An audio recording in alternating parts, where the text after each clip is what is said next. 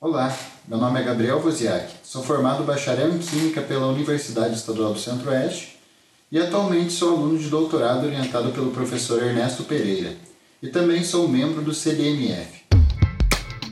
CDMF Pesquisa, um dropcast sobre as pesquisas desenvolvidas no Centro de Desenvolvimento de Materiais Funcionais na voz dos próprios pesquisadores.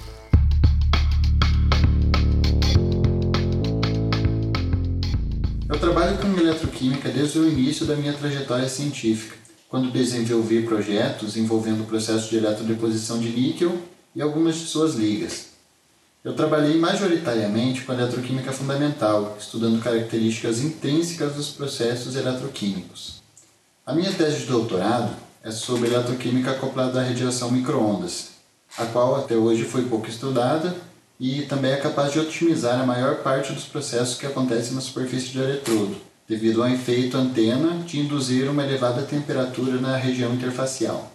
Um dos nossos principais objetos de estudo hoje é a otimização do processo de produção de gás de hidrogênio. A abordagem que a gente usa é a utilização de uma técnica de simulação, chamada simulação de elementos finitos. Essa técnica nos permite utilizar equações físicas muito bem consolidadas na resolução de problemas complexos.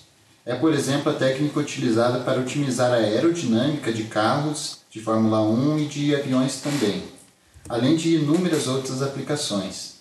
Essa técnica permite, por exemplo, simular simultaneamente o movimento de fluidos, transporte de calor, processos físico-químicos e uma infinidade de aplicações, permitindo acesso a dados que não poderiam ser obtidos experimentalmente.